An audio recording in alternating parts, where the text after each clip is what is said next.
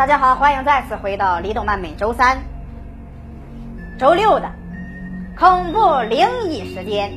大家平时是否有去网吧上网的习惯呢？这个世界上到处都存在着灵异事件，网吧也不例外呀。听完今天的故事，你还敢去网吧上网吗？今天的故事是漫画。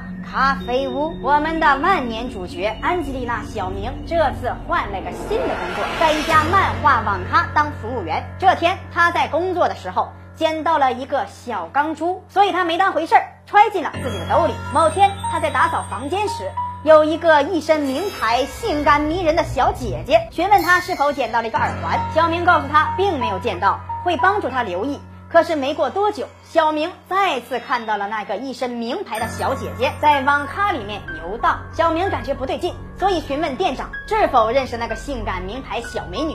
店长听完小明的描述，表情突然变得非常的恐惧。店长说，以前有一位客人经常来光顾，总是喜欢使用八七号房间。这个客人就是那个全身名牌、美丽动人的可人儿阿罗塔拉嘎西西玛尼古拉斯阿诺西玛小红。但是这个阿罗塔拉嘎西西玛尼古拉斯阿诺西玛小红不可能再来了，因为给你无关，给你给你无关。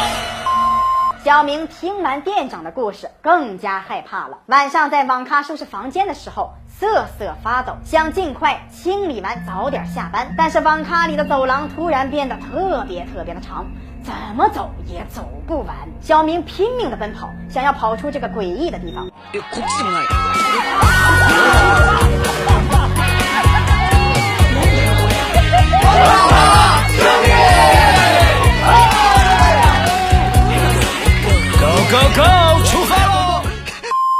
跑着跑着，他突然看到了八十号房间，他瞬间想起了店长的话。可是，在他还没有缓过神来的时候，突然一阵阴风把他吹到了八十号房间内。就在这时，阿罗塔拉嘎西什玛尼古拉斯阿诺什瓦小红的声音开始游荡，询问小明是否捡到了他的耳环。小明努力的想要打开门，可是门却被锁得死死的。就在这时，ケットに入ってるでしょ。から何も知らないっつってんだろ。何度言ったら。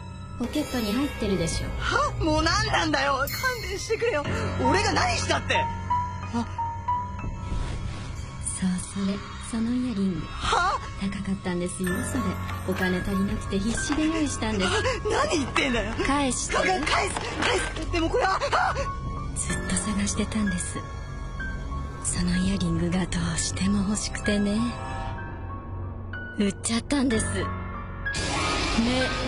そのお客さん事故で亡くなったらしくてそれでなぜかわからないけど死体には目がなかったんだって。あなたの目綺麗ね。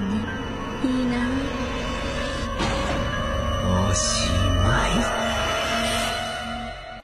今天的灵异事件，大家觉得是否恐怖呢？虽然有一些恐怖，但是它也告诉我们了一个道理：我们可以喜欢身边那些诱人的东西，漂亮的衣服、时尚的包包、精美的收藏品，或者是简单的财物，但是任何喜爱都要有个限度。这集的阿罗塔拉嘎西什玛尼古拉斯阿诺什瓦小红，由于过度贪恋名牌，宁愿用自己的眼睛去换取昂贵的耳环，所以死于非命。虽然之前我也想用肾去换 iPhone，所以大家一定要克制住自己的欲望。其实，在这个世界上，最重要的东西都是免费的，比如说空气、水、亲情、友情。希望大家在受到诱惑的时候，多多反省一下，不要失去真正重要的东西。李动漫每天十一点半和四点半都会更新，不要错过精彩节目。咱们下期再见。